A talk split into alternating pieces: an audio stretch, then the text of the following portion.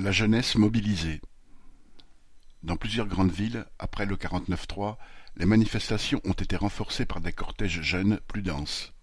Des lycées et des universités ont été occupés. Les raisons de cette mobilisation dépassent la question des retraites. Bien des jeunes comprennent que le report de l'âge de la retraite, qui concerne leurs parents, voire leurs grands-parents, qu'ils voient souvent s'user au travail sans réussir à boucler les fins de mois, est socialement injuste. Il dénonce ce gouvernement qui prend aux plus pauvres pour donner aux plus riches, comme beaucoup l'ont écrit sur des pancartes. Le recours au 49-3, vécu comme un déni de démocratie, les a particulièrement heurtés et en a convaincu beaucoup d'aller manifester.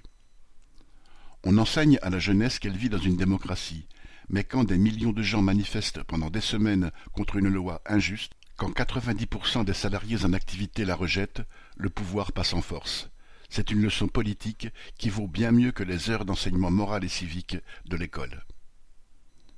Beaucoup de jeunes ayant participé aux manifestations, officielles ou non déclarées, ont été choqués par la brutalité de la police qui cherche le contact avec les manifestants, fonce dans le tas, insulte gratuitement et met en garde à vue sans motif. Ils y ont vu une atteinte au droit de manifester.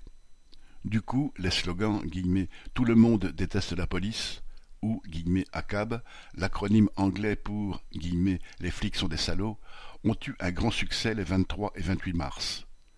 Comprendre que la police n'est pas conçue pour faire la circulation, mais pour être un instrument de répression destiné à maintenir l'ordre social, qui peut frapper, éborgner et même tuer, est une autre leçon de leur première manifestation.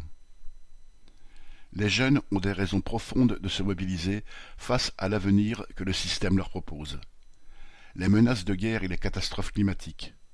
Ainsi, le projet de généraliser le service national universel, SNU, en remplaçant du temps scolaire par plusieurs semaines de bourrage de crâne patriotique et militariste, avant peut-être de restaurer un véritable service militaire, en révolte plus d'un. Des banderoles et des pancartes, guillemets, armée gavée, retraite volée, ou, guillemets, retraite légère, char lourd, ont été déployés dans les cortèges. Quant aux destructions engendrées par le mode de production capitaliste, nombre de jeunes les dénoncent plus ou moins confusément, en rejetant le productivisme ou la construction de méga-bassines, ou en refusant de travailler plus pour polluer plus.